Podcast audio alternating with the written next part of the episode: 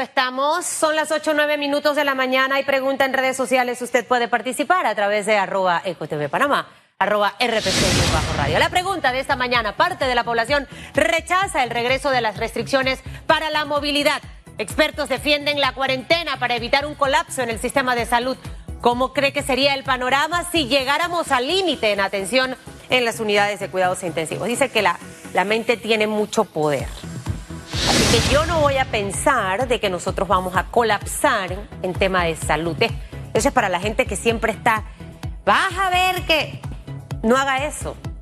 Va, usted piense, vas a ver que vamos a salir rápido de esto y que no vamos a colapsar. Esas son las cosas que tienen que salir de su boca y que nos vamos a recuperar. La ministra sigue con nosotros, Eira Ruiz, es ministra asesora del Ministerio de Salud.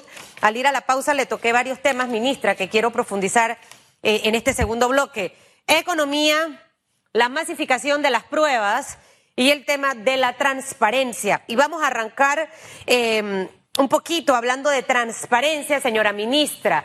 Eh, la construcción del hospital modular eh, ha recibido muchos cuestionamientos. Eh, yo al final, y soy periodista, ni sé qué es verdad y qué es mentira, qué es fake news y qué no es eh, en realidad. La población panameña también necesita recibir por parte de los voceros del gobierno no ese PR sino la aclaración, para que la gente esté más tranquila, más segura eh, con el tema del hospital modular. Eh, ¿Ustedes se sienten que se ha manejado de forma transparente? ¿Están abiertos a que se pueda hacer una investigación? ¿El hospital se va a usar? Que ha sido una de las cosas que ha sido muy cuestionada, de que tantos días y todavía no está usándose el hospital y ya se habla de que para esta semana se va a abrir. En temas de transparencia frente al caso Hospital Modular, ¿Qué podemos decirle al país a esta hora, ministra? Yo quiero recordarle a toda la ciudadanía que a inicios del mes de marzo, cuando pensábamos que íbamos a tener 100.000 muertos en Panamá, el gobierno tenía que tomar medidas rápidas, eficaces, para poder contener esto que se nos venía encima. Porque si no lo hacíamos, entonces la ciudadanía iba a reclamarnos que no nos movimos para nada para tomar las decisiones correctas. Ante esa verdad que venía encima de nosotros, se tomaron decisiones como cómo construir un hospital con 100 camas para cuidados intensivos de manera rápida y expedita. Y se solicitó al ministro del MOP que hiciese todo lo que tuviese que hacer para que tuviésemos eso. Y eso lo hizo en tiempo récord. De hecho, si comparamos este hospital modular con otros de la región, vamos a ver que el de nosotros es de lujo, que tenemos las medidas de seguridad que debemos tener. Y recordábamos ayer todas aquellas obras paradas en Panamá desde hace 10 años, con adendas, más adendas. ¿Cuánto ha costado al país todas estas obras paradas que no le ha dado respuesta a la población? Si hubiésemos tenido la ciudad hospitalaria abierta, el hospital de Metetí andando, el hospital de Boquete libre, el hospital en Colón, nosotros no hubiésemos tenido que salir corriendo a ver cómo resolvíamos. De manera transparente se ha hecho. Pero lo que pasa, Susan, es que un grupo de la sociedad también ha querido politizar el COVID. Y yo creo que esto es un tema que es muy, debemos ser responsables ante la vida humana, ante la pandemia que estamos viviendo, que no solamente es de Panamá, es a nivel mundial. Y yo creo que después que todo esto pase, nos midan por las vidas que salvamos, por la cantidad de personas que están con su familia, por la cantidad de personas que tienen sus trabajos. Yo creo que eso es lo que en este momento importa. Y que la justicia haga lo que tenga que hacer, que los ciudadanos de manera democrática pongan las denuncias donde las tengan que poner, pero con pruebas, pero no sigamos levantando falsos testimonios, no sigamos queriendo enturbiar el agua, porque nosotros debemos concentrar todas esas mentes brillantes que tenemos en este país en ver cómo resolvemos y salimos de esta crisis, de esta pandemia. Ese es el llamado que hago, con democracia, pero también con respeto.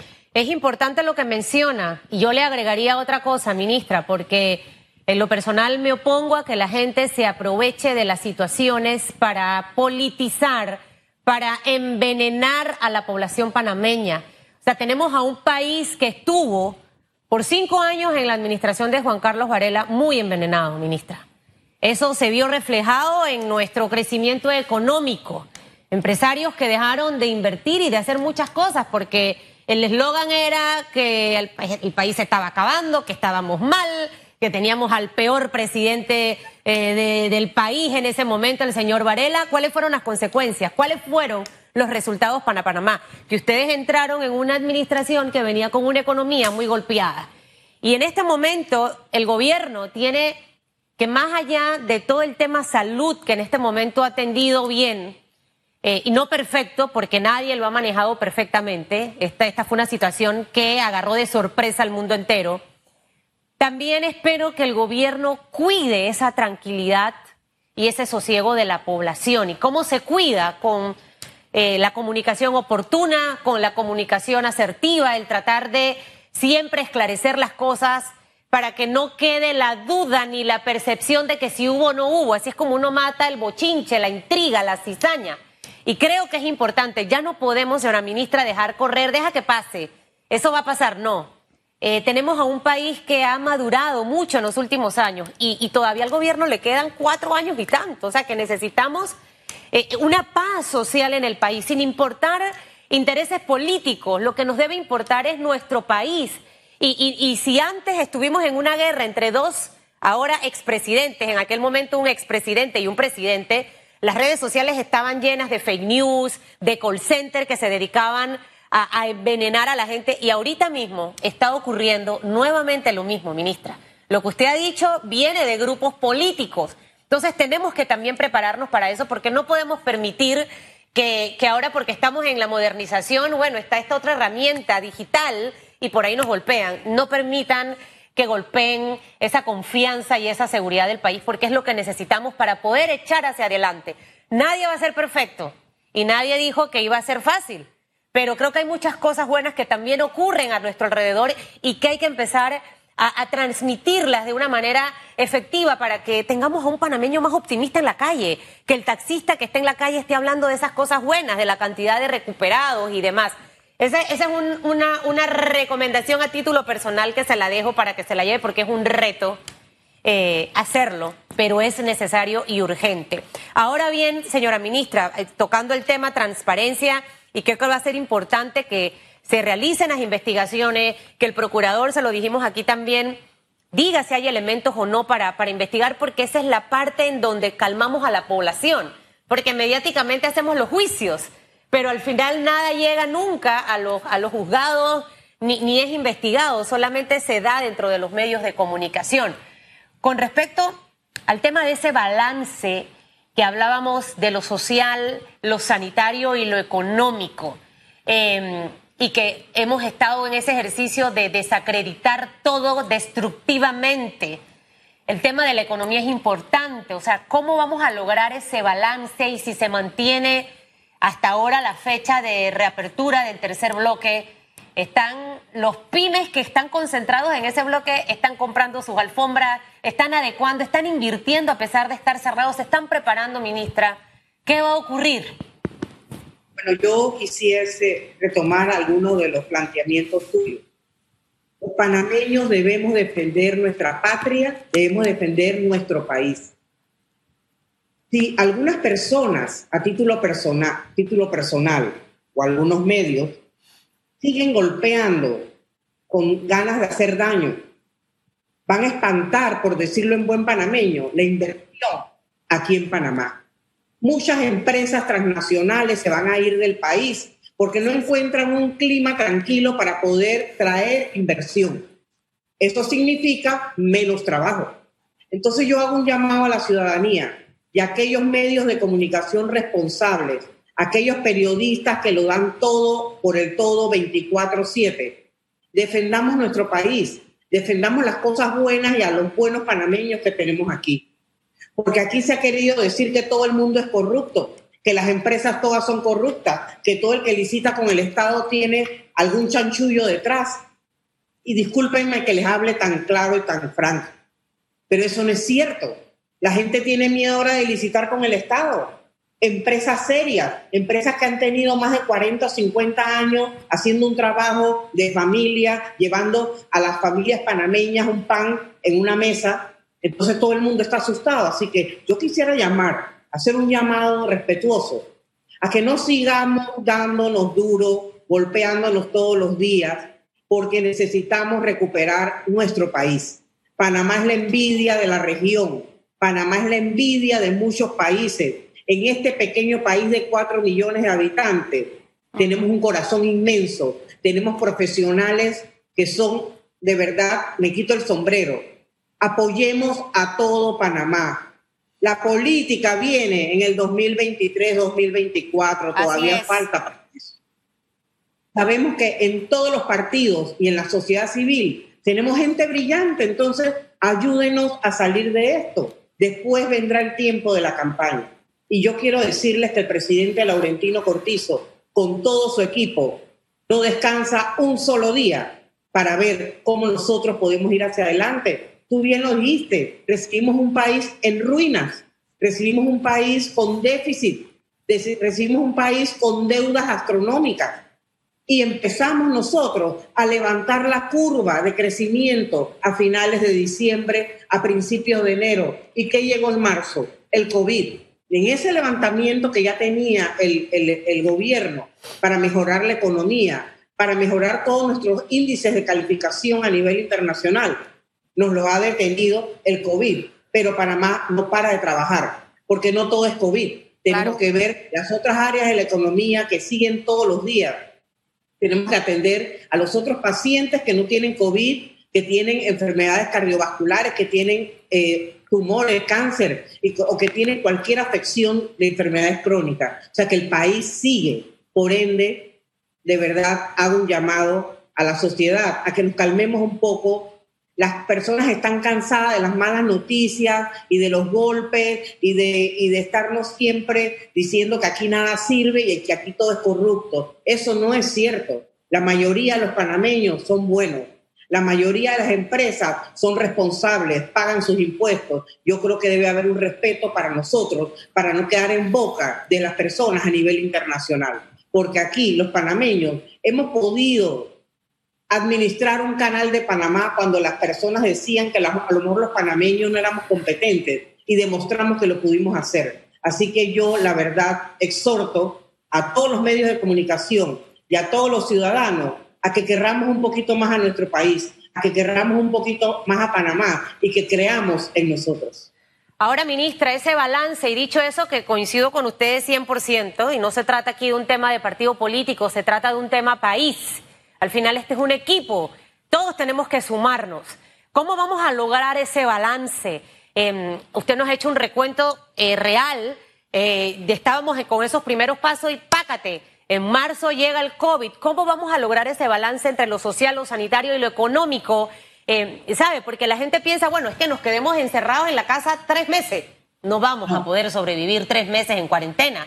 Ya eh, solamente han pasado 92, 93 días y ya hay gente que no tiene comida, ya se le acabaron los ahorros. O sea, hay muchas cosas que van a perder su trabajo. Entonces, ¿cómo logramos ese, balance entre estos tres eh, pilares importantes en este momento? Si ustedes ven, seguimos con el segundo bloque abierto y vamos camino a un tercer bloque de manera ordenada. Pero tenemos que en el camino alinear algunos temas, sobre todo en el tema salud.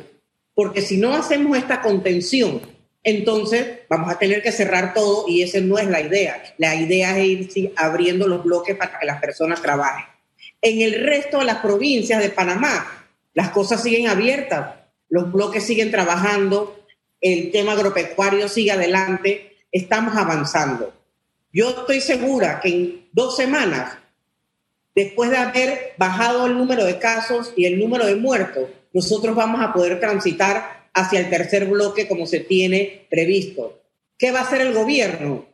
El gobierno va a empezar a hacer las obras desde el gobierno para generar más empleo. Que sea el gobierno y parte de la empresa privada que nos pongamos sobre los hombros ese trabajo para que las personas regresen a sus labores y regresen a trabajar y empezar a hacer dinámica la economía. El gobierno tiene muchos eh, proyectos que ya empiezan a arrancar para poder poner plata en la calle y que la gente se sienta segura. Eso es lo que estamos haciendo. Inyección gubernamental y abrir los bloques para que las empresas empiecen a respirar. Con, con esto que menciona, eh, nosotros, más o menos mi matemática era la otra semana el tercer bloque, porque obviamente este, el segundo bloque esperando los 15 días, es decir, que probablemente se pueda correr una semana la apertura de ese tercer bloque, señora ministra, eh, por el tema de eh, las restricciones para la movilidad en Panamá y en Panamá Oeste? Mira, nadie quiere estar en esta situación de cuarentena y restricción de la movilidad. Leía en algún medio de que estábamos abusando de los derechos de los ciudadanos Estamos cuidando la salud de la gente, estamos cuidando la vida de los panameños, porque esa es la primera responsabilidad que tiene el gobierno y este Estado. Todo depende de los indicadores. Nosotros hemos sido transparentes en decir todo lo que pasa, cuántos muertos van, cuántos casos van. Panamá es uno de los países que más pruebas está haciendo y va a triplicar la cantidad de pruebas para poder saber de verdad cuántos positivos tenemos. Y en eso estamos. A veces decir la verdad cuesta un poco porque algunos dicen, pero el impacto político, el presidente ha sido claro, no quiere el tema político de en medio, él quiere que digamos la verdad. Si son cinco muertos, son cinco. Si son diez, son diez. Siempre decir la verdad. Y eso es lo que ha estado haciendo el Ministerio de Salud y la Caja del Seguro Social ah. durante toda esta crisis. Usted es doctora, ¿verdad, ministra? Soy ginecostetra. Bajo. Mire, ayer le decía a una amiga que me llama en la tarde, ay Susan, pero tú crees que los números son reales, porque es que qué raro. Usted sabe, ¿no? En la viña del Señor hay de todo. Lo han reiterado muchas veces aquí, o sea, lo difícil que es poder maquillar números, ministra, o sea, eh, estamos acuerpados por organismos internacionales dentro de la mesa de trabajo para que esa, esa respuesta se la dé a la gente que cree que pintamos las cifras que salen en las conferencias de prensa. O, sabe, yo misma a veces, cuando subo fotos con años, yo misma me enredo, yo soy mala para los números. Entonces yo pongo, aquí tenía 29. Y luego me dice alguien, oye Susan, entonces tuviera 50 años. Yo hice una suma mal, pero cuando en las conferencias vemos esa suma de días eh, que vienen, empiezan los expertos, ¿no? Esto número no coincide porque la semana pasada, tau, tau, tau, están maquillando las cifras. ¿Qué le responde la ministra consejera? Bueno, primero que todo, quiero decirte que las personas que estamos viendo el tema de salud somos personas serias. el equipo de asesores, ustedes lo conocen, son gente seria. La ministra de Salud, el director de la caja, son personas responsables, rectas y serias. Y el presidente de la República, todo el mundo lo conoce, es una persona transparente y le gustan las cosas como son rectas. Nosotros en ningún momento maquillamos cifras, decimos la verdad y por decir la verdad es que a veces las personas empiezan con cuestionamientos. Yo creo que el pueblo panameño merece siempre que le digamos la verdad, aunque sea la verdad amarga. Claro. A veces las cifras no concuerdan. Puede ser que se va un número o dos en el momento en que escriben las diapositivas, pero las cifras están en la página web del Ministerio de Salud y son transparentes. Yo creo que aquí hay que retomar la credibilidad que tiene el equipo salud, la, la trayectoria que ha tenido todo el mundo profesionalmente y de manera individual, y no vamos a poner en juego nuestra credibilidad, el respeto a nuestra familia por estar maquillando nada. Así que lo que ustedes ven en pantalla todos los días es lo que es, es lo que aparece. Sí, estamos seguros que aumentando el número de pruebas vamos a poder hacer una pesquisa mejor de los casos positivos y van a poder aumentar y queremos saber a dónde se encuentra cada uno. Ahora que menciona ese tema, la masificación de las pruebas, ¿cuándo arranca? Eh, tenemos tres tipos de pruebas que se están realizando en Panamá y hay una que es con resultados mucho más rápidos. Háblenos de eso. ¿Cuándo, ministra, vamos a tener esas pruebas más cercanas a la población panameña? Es importante que la población conozca que hay diferentes tipos de pruebas. Tenemos una prueba que detecta la fase aguda en el momento que las personas tienen síntomas, que se llama PCR, que es una de las pruebas más completas que tiene el Gorgas Ahora la Caja de Seguro Social adquirió un equipo fantástico que tira 1.400 pruebas en 24 horas. O sea que vamos a poder tener casi 3.000 a 4.000 pruebas PCR por día. Aparte de eso están las pruebas rápidas que detectan anticuerpos, que quiere decir que el organismo reacciona al virus cuando te entra y los anticuerpos pelean contra el virus y empiezan a elevarse. Esas son las pruebas rápidas que se pueden tomar en gota de sangre en el dedo o de manera venosa, que se centrifugan, que son las mejores. Estas pruebas ya están en Panamá, y hay empresas que las tienen, ya el Gorgas está adquiriendo una gran cantidad de ellas, creo que son 300 mil. El gobierno va a adquirir un millón de pruebas para poder hacer este tamizaje a nivel, sobre todo, de los corregimientos donde más casos tienen. El fin de semana, en el complejo, hicimos un tamizaje rápido a 100 personas que estaban en diferentes áreas y detectamos 10 pacientes asintomáticos positivos. Así que por eso se hace imperativo seguir poniendo estas pruebas a nivel nacional, pero sobre todo en los corregimientos donde más casos tenemos. Ese millón de, de pruebas, ¿cuándo, ministra? ¿Cuándo las van a adquirir? Ese millón de pruebas deben estar llegando al país en las próximas semanas, creo que en 10 días, pero mientras tanto hay 300 mil que se van avanzando, okay. eh, empresas que ya están aprobadas por el Instituto Gorga, esa es otra cosa. Hay 10 mil pruebas en Panamá de diferentes casas comerciales, pero solo las avaladas por el Instituto Gorga son las que nosotros vamos a poder comprar porque pasan por un tamizaje especial y el Gorgas es una institución seria. Así ah. que solo las que apruebe el Gorgas vamos a utilizar. Tenemos las, las, pruebas PCR que son las de la fase aguda, cuando voy que no puedo respirar y que ya tengo los síntomas mucho más fuertes. Las pruebas eh, rápidas que detectan los anticuerpos. Y, y, la tercera, ¿cuál sería, ministra?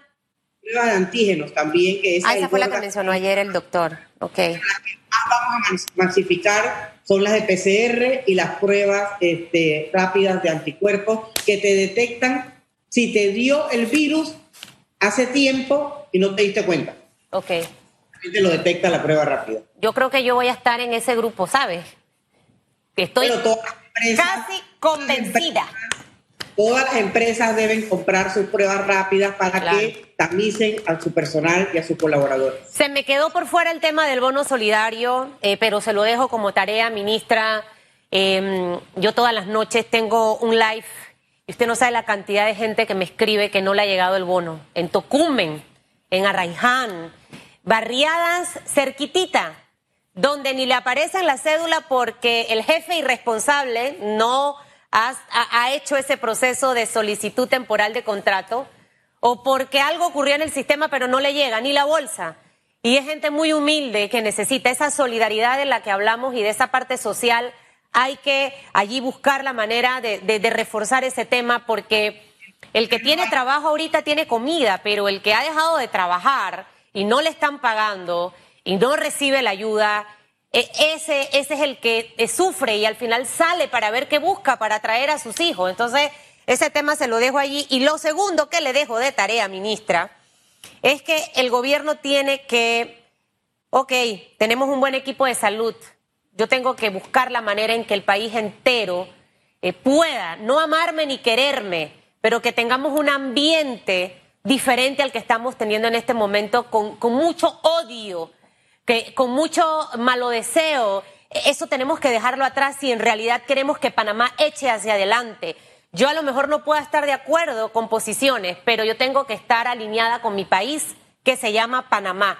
Eh, y ahí hay un reto, e, eso hay que hacerlo, hay que trabajarlo, no va a ser fácil, pero no, no se queden como el faraón Rancés, que ayer lo veía en la novela de Telemetro, de que yo, porque yo, porque es próspero, porque tengo los mejores. No, siempre hay cosas que hay que mejorar, siempre hay cosas que hay que reforzar, hay oportunidades y creo que el país se lo merece. Y delito cibernético, ministra, ah, yo estoy detrás de ese tema desde la administración pasada. Hubo un borrador, Jonathan del Rosario, exministro de Seguridad, retómenlo. Cuando, cuando empecemos a atacar todos esos fake news de redes, de desprestigio, eh, todas esas cadenas de WhatsApp con reportajes, créame que, que la gente va a tener miedo de poder hacer una cosa como esta sin dar la cara y sin pruebas, porque eso es lo que envenena y contagia a la población de malas percepciones. Así que creo que ahí hay una gran oportunidad. Ministra, que le vaya espectacularmente bien en este martes. Hasta luego. Gracias, por haber estado con nosotros. Hay preguntas en redes sociales y hay comentarios también a esta hora. Eh, me gusta que vamos a tener el millón de pruebas. Eh, eh, dice mi esposo que a mí me dio COVID cuando yo estaba en Estados Unidos. Puede ser, porque me dio una fiebre horrible. Sentí que me moría, pero al día siguiente estaba de pie. No sé, a lo mejor muchos de nosotros hemos tenido el virus y ni siquiera nos dimos cuenta, ¿no? Así que creo que estas pruebas nos van a ayudar muchísimo y esta semana se abre el hospital modular. Vamos con la respuesta, señor director. Redes sociales. Bueno, tenemos la primera respuesta a la pregunta, ¿cómo cree que sería el panorama si llegáramos al límite en atención? Ya que hay opiniones encontradas. Leida Ocaña dice, el colapso si acaso puede ser en los profesionales de salud, pero se pueden traer de otros países porque con los millones que han entrado a las arcas nacionales debe haber plata de sobra para insumo. La parte de arriba coincido, no sé si hay millones en las arcas ahorita mismo. Janet Robles, si el hospital modular estuviese abierto, no pasa esto. Bueno, dice que va a abrir ya. Lo acaba de decir la ministra y tenemos 160 camas solamente aquí en la ciudad eh, capital. Lilia de León, realmente no me lo quiero imaginar, pero cada cual se debe cuidar y sabemos que el gobierno tiene que recaudar para poder invertir en salud y educación. Acertado tu comentario, Lilia. Moisés Delgado, pues las cosas no se ven bien. Por un lado, solo quedan cinco camas disponibles en la caja del Seguro Social y adicionalmente no se abre el hospital de Albrook, probablemente tratando de evitar varias cosas. Malos resultados de construcción, además el aceptar el uso del hospital, muy difícil situación. Yo no veo las cosas mal, yo tengo que verlas bien, tengo que ser positiva. Dice J6 Casa, sería caótico, tenemos que ser responsables y cuidarnos también la economía, ya que esta es la oportunidad de recibir el sustento para uno poder alimentarse y dar futuro a la familia. Bienvenida toda restricción que nos pueda mantener con vida y poder trabajar. Acertado, señor y casa. Es una mezcla entre tres cosas. Y yo no me quiero imaginar ese panorama. Vamos a imaginarnos el Panamá que veíamos en enero, en diciembre. Eh, eh, ya empezando con esos primeros pasos de economía, imagínese su negocio repleto de clientes. Imagínese sus hijos en la escuela. Esas son las cosas que hay que atraer a la mente para que ocurran. Si ve cosas negativas, eso es lo que va a traer. Y para hablar de cosas positivas, al regresar de la pausa vienen noticias buenas, cosas buenas que ocurren en Panamá. Usted no se me despegue, por favor. 8.37 minutos de la mañana.